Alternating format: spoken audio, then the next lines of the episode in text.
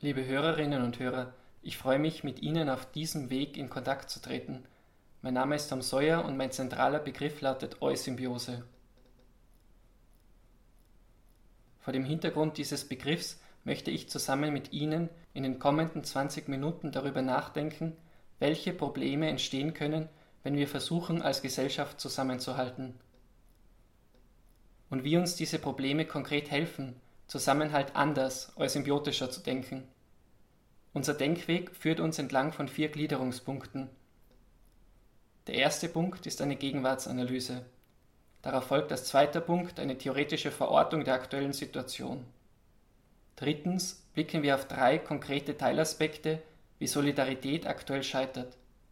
Und viertens wagen wir den Versuch, anhand dieses Scheiterns als Negativfolie die konkreten Merkmale von Eusymbiose herauszuschälen. Beginnen wir also mit der Gegenwartsanalyse.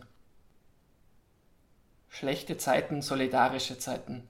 Die deutsche Bundeskanzlerin Angela Merkel appelliert im März 2020. Zitat Seit der deutschen Einheit, nein, seit dem Zweiten Weltkrieg gab es keine Herausforderung an unser Land mehr, bei der es so sehr auf unser gemeinsames, solidarisches Handeln ankommt. Zitat Ende. Solidarität ist das Gebot der Stunde. Sie ist die Pflicht jeder und jedes Einzelnen gegenüber der Gesellschaft. Es geht jetzt darum, Leben zu retten, Leben, das durch ein unsichtbares Virus besonders verletzbar geworden ist.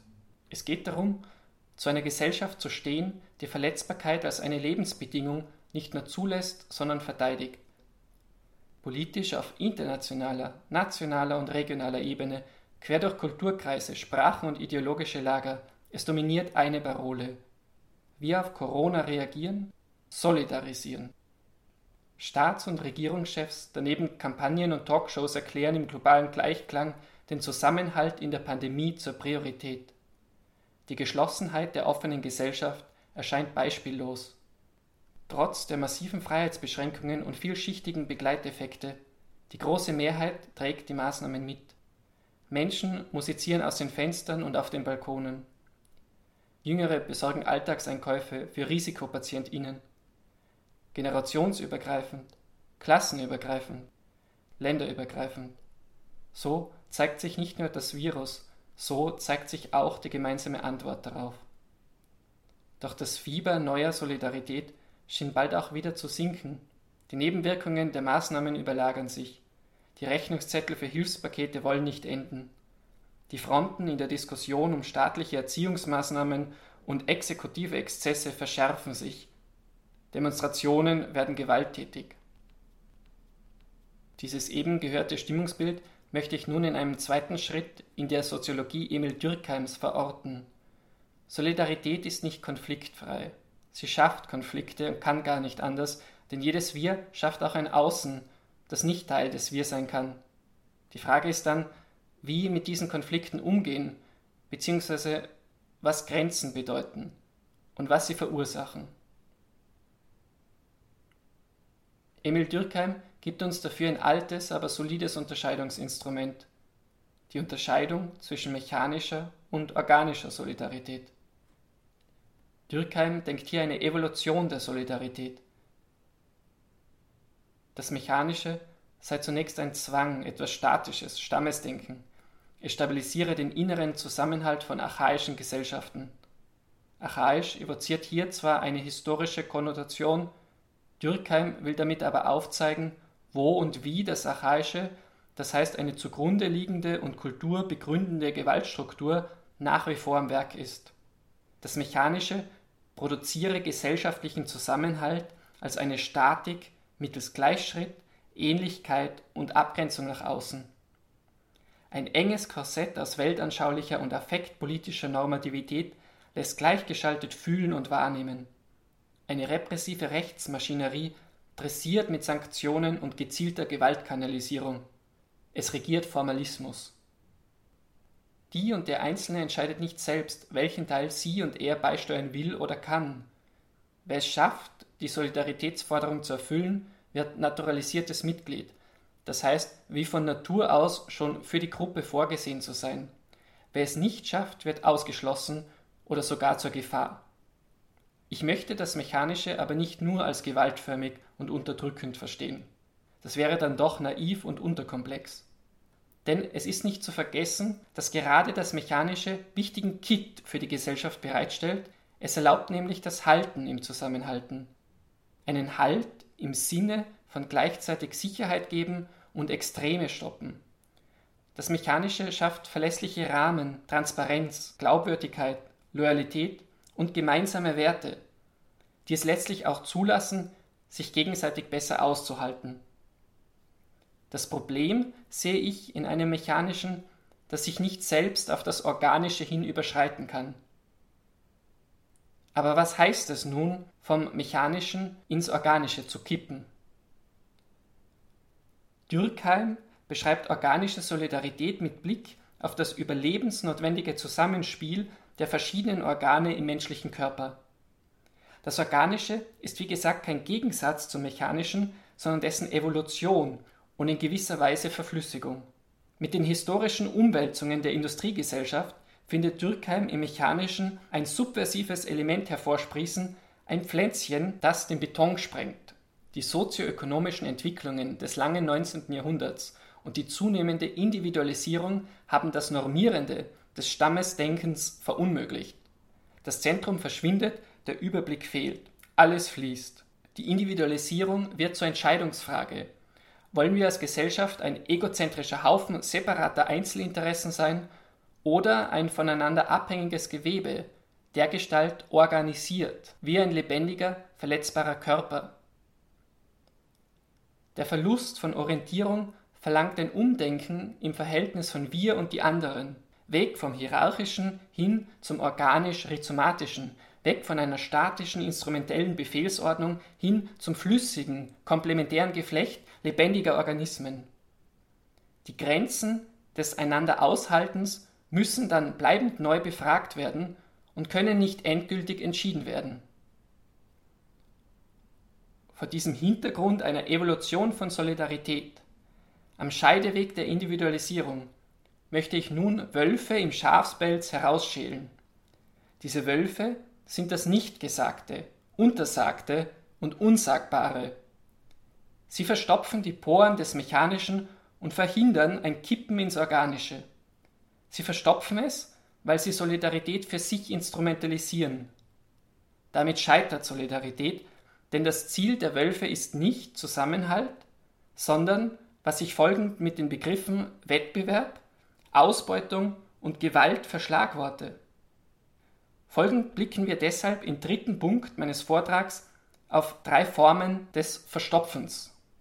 Diese verschließen das Mechanische in sich selbst, beziehungsweise noch schlimmer, vor dem Horizont der Individualisierung gaukeln sie uns eine falsche Organik vor.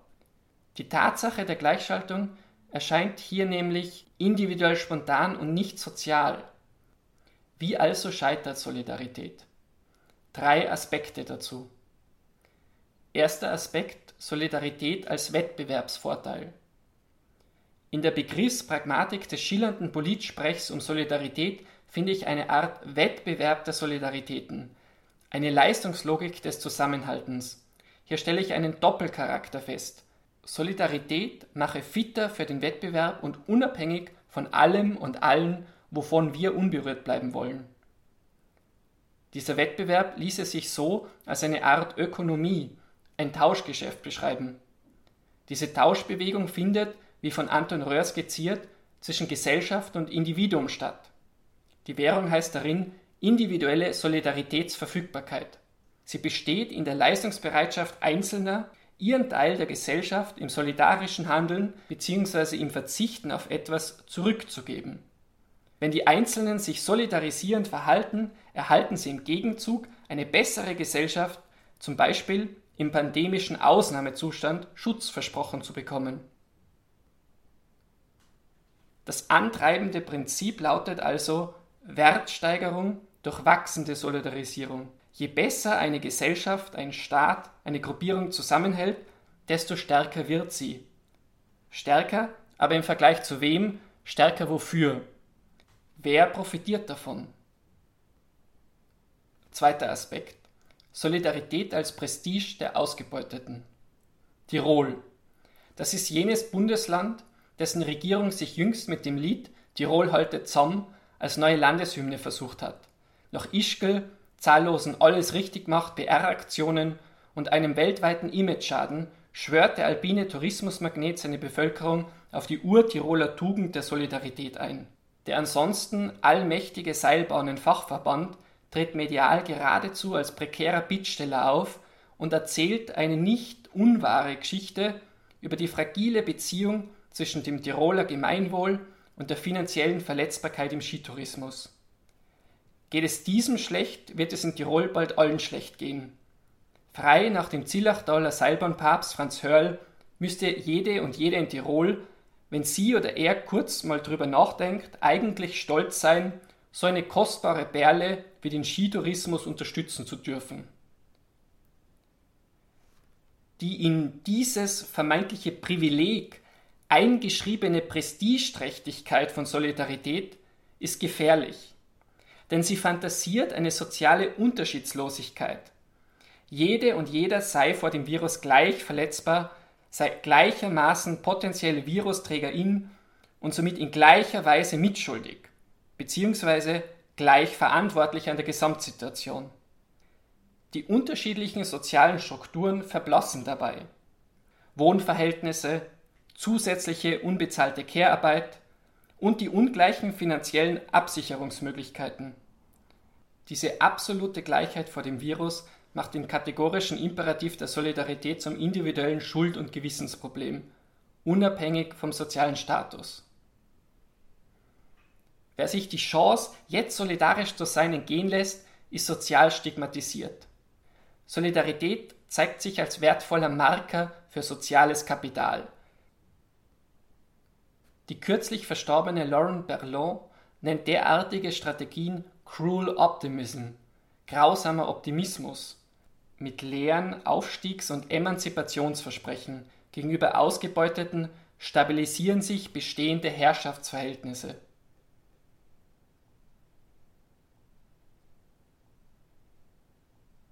Dritter Aspekt Solidarität kann gewaltförmig sein.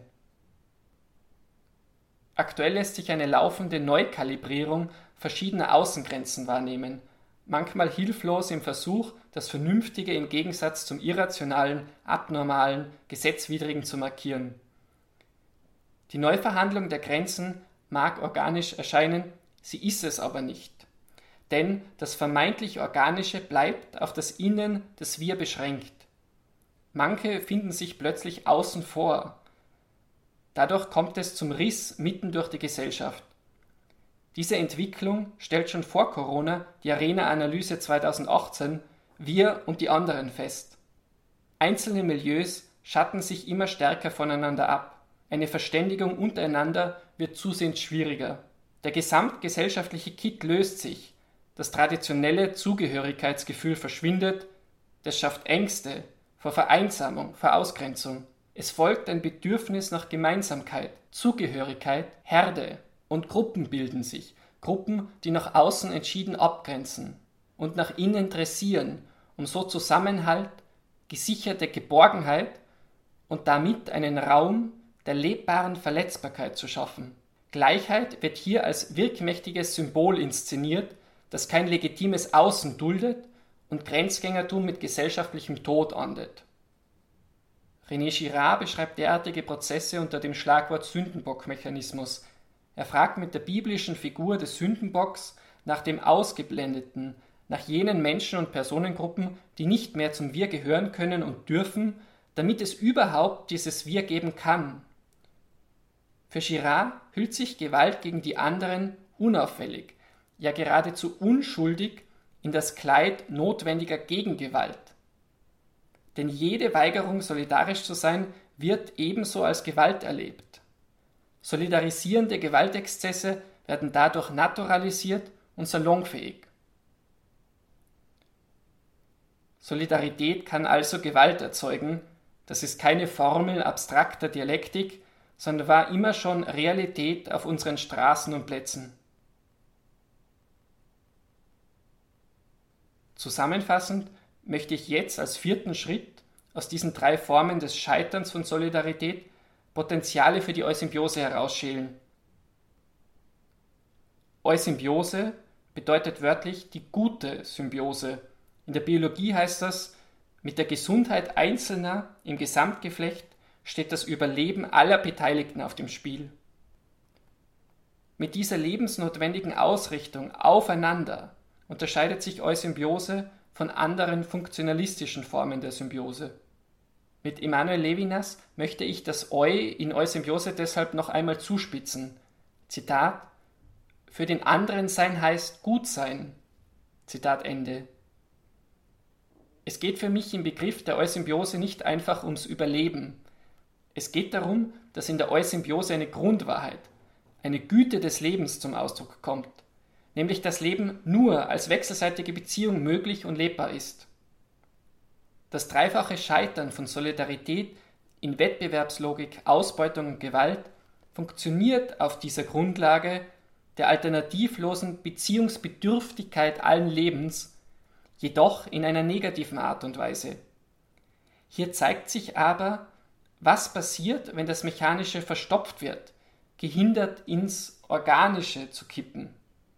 Anders gefragt, wie kann das Mechanische also auf das Organische hin porös werden, außerhalb des Wir?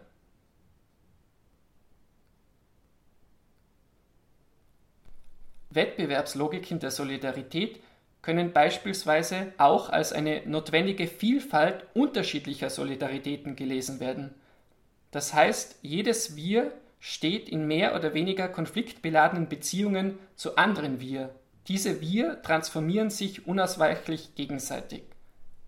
Die wechselseitige Transformation schützt jedes Wir vor Fantasien eines totalen Wir und Dynamisierungspotenziale werden wechselseitig sichtbar und eröffnen das Mechanische kontinuierlich ins Organische kippen zu lassen.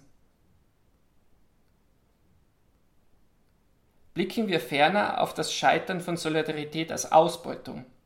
Darin zeigt sich, wie Solidarität mit sozialer Anerkennung zusammenhängt. Anstatt aber soziale Anerkennung von individueller Solidaritätsverfügbarkeit abhängig zu machen, kann Solidarität als Verwirklichung einer von allen geteilten Würde verstanden werden. Dann bedeutet wechselseitige Lebensbedingung auch eine wechselseitige Anerkennung unantastbarer Würde. Solidarität verspricht dann nicht mehr sozialen Aufstieg Einzelner, sondern ist jenes soziale Instrument, mit dem die eine grundlegende Würde aller als sichtbares Fundament von Gesellschaft verwirklicht werden will. Die Sündenbockjagd zeigt schließlich, wie verwundbar jedes Wir gegenüber seinem Außen bleibt und wie sehr jedes Außen wiederum gegenüber der Gewalt des Wir ausgeliefert ist. Diese doppelte Verletzbarkeit muss im Licht der Eusymbiose wenn das Außen nicht ausgemerzt werden soll, zur gemeinsam geteilten und mitteilbaren Verletzbarkeit werden. Schau auf mich, schau auf dich. So das Mantra der österreichischen Bundesregierung. Aber was heißt es, zum Gegenüber wirklich sagen zu können, ich schau auf dich, ich sehe dich und deine Wunden, ich nehme dich wahr mit deinen Bedürfnissen, jenseits der Floskeln, Eusymbiose heißt dann im Sinne einer gemeinsam geteilten Verletzbarkeit subkutane Empathie statt Stigmatisierung. In der Haut der anderen zu stecken, nicht als Nagel, sondern als organisch Mitleidende. Liebe Hörerinnen und Hörer, mit diesen Gedanken habe ich versucht zu zeigen, dass mechanische Solidarität mit ihren klaren Außengrenzen für das Organische offen bleiben muss Sonst wird Solidarität schnell instrumentalisiert, zum Beispiel für Wettbewerbslogiken, Ausbeutung und Gewalt.